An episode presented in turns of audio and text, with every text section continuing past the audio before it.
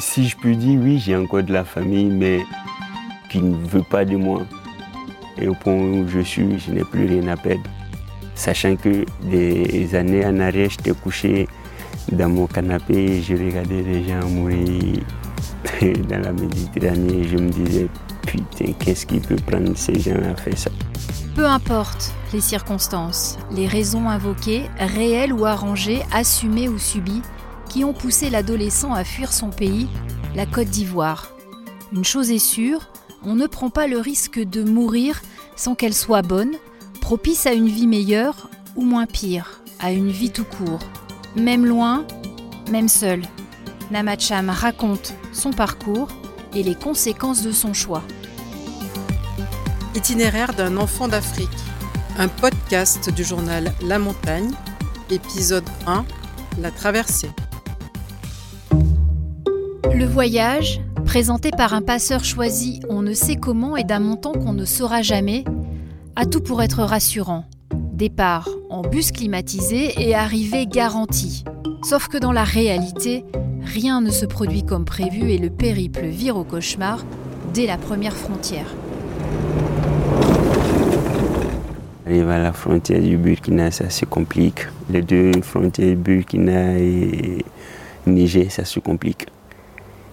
Et on réussit à passer. Tout a commencé à devenir difficile avec des barrières, des barrières. On nous disait à chaque frontière que oui, nous les Ivoiriens, nous avons l'argent et il fallait qu'on paye. On a d'abord fait escale dans la capitale nigérienne. De là, on, on a pris un autre bus pour aller dans une ville qui s'appelle Agadez.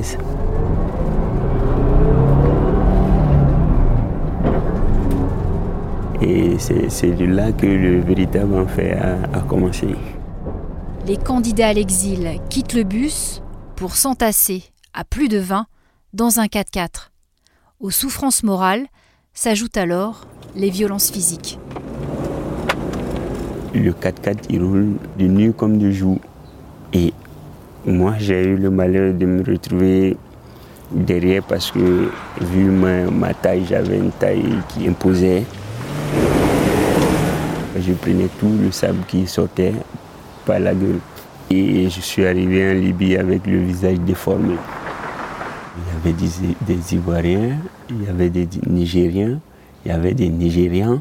Des femmes, des enfants? Eh oui, il y avait des femmes, mais il n'y avait pas d'enfants. Même avant d'arriver à la frontière libyenne, ça a été une véritable catastrophe. Parce que le soleil tapait. Un soleil que je n'avais jamais eh, vu. En plus de ça, on est dans un véhicule, on roule.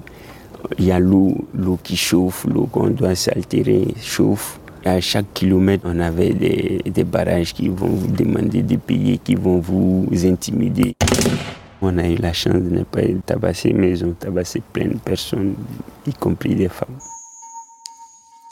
C'est un peu difficile à encaisser, mais on, était déjà engagé, donc il fallait aller au bout. Et pour moi, il n'était pas question de, retour en arrière. Je préfère laisser ma vie que de faire un retour en arrière. La seule chance qu'on a eue, c'est qu'on on a été malin.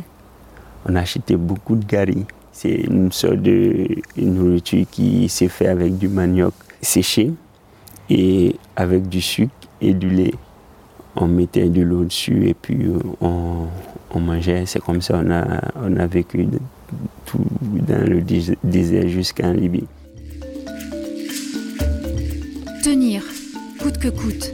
Namacham ne fera pas machine arrière. Arrivé en Libye, il voit sa situation se dégrader un peu plus, comme si le danger grandissant à l'approche de la traversée était une sorte d'avertissement. On nous a cachés pendant deux journées et on ne devrait pas faire de bruit ni quoi que ce soit. C'est-à-dire on est là, c'est eux qui décident à quelle heure on doit manger, à quelle heure on doit boire et à quelle heure on doit faire ses, ses- ses besoins. Et on nous a pris pour nous amener maintenant dans une ville de la Libye qui s'appelle Saba. Le quatrième jour, on nous dit, bon, vous partez à Tripoli. Après des heures sordides à Seba, le groupe doit embarquer en pleine nuit direction Tripoli, à plus de 600 km de là. La traversée du désert libyen s'annonce périlleuse. Quand il fait chaud, la journée il fait chaud, mais il fait hyper chaud. Et la nuit, quand il fait froid, il fait hyper froid. Il nous réveille 2 heures du matin, monter à l'arrière de la voiture. Et ceux qui, ont froid, qui ne veulent pas aller à l'arrière de la voiture, vous devrez payer telle somme pour, pour monter dans la cabine. il y a des personnes qui avaient peur, ils ont, ils ont payé.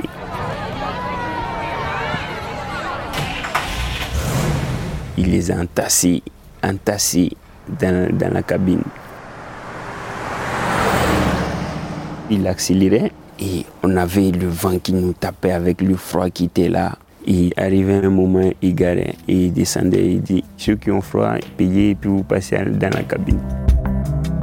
Il y a au moins une dizaine de personnes qui se retrouvaient dans une, dans une cabine de véhicule. Ça, il faut le voir pour le croire. Pour Namachan et ses compagnons, le voyage s'arrête aux portes du Tchad. Il ne s'agit évidemment pas du pays voisin, mais du secteur de Tripoli où les passeurs exploitent leurs passagers. Tchad, une sorte de quartier de concentration où les candidats à l'exil sont à la merci des profiteurs. Ils partaient se dans un endroit qu'ils ont surnommé le Tchad. Et c'est dans cet endroit que souvent il y a des gars qui viennent les chercher pour aller faire des travaux et les piller. Et souvent on a la chance de tomber sur les bonnes personnes. Ils reviennent, souvent ils ont la malchance de tomber sur des mauvaises personnes et ils ne reviennent pas. Ça t'est arrivé à toi d'aller au Tchad? À jamais. Ça jamais. L'humanité n'existe pas dans le dictionnaire, eux. Il n'y a que des humains, c'est eux. Et le reste, s'en fout. On nous a tout pris. Avant même qu'on arrive eh, à Tripoli, on nous avait dépouillé de tout. J'ai quitté la Côte d'Ivoire avec le chapelet de mon père. Même j'avais des bagues à la main, ils m'ont tout, tout, tout pris. Tout. Combien de temps reste-t-il à Tripoli? Namacham, dépouillé de tout ce qu'il possédait, ne le sait pas. Des jours Des semaines Une éternité. Jusqu'à ce matin où son groupe est guidé, à pied, jusqu'aux rives de la Méditerranée. Certaines personnes disaient oui, on peut aller avec un zodiaque, on peut aller jusqu'en Angleterre, on peut aller jusqu'en Allemagne, on peut aller jusqu'en Suisse, un zodiaque. C'est là que je me suis dit, puis, mais vraiment, je suis foutu. Et quand on a soulevé le zodiaque déposé dans l'eau, il y a une première vague qui est venue balayer. Et là, beaucoup de personnes ont commencé à avoir peur. Et trois personnes ont dit, bon, c'est pas la peine, j'y vais pas. Et nous autres, on a foncé.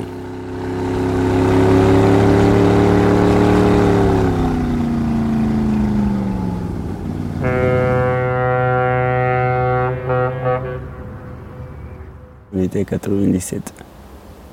On est parti, on a été recueillis par un bateau. Vous avez vogué pendant combien de temps? Il faisait nuit quand on est parti, il faisait jour quand on, nous a pris. On s'est dit, ouais, bon, on va pas, on va pas rester dans l'eau parce qu'il y a, y a un bateau qui est là.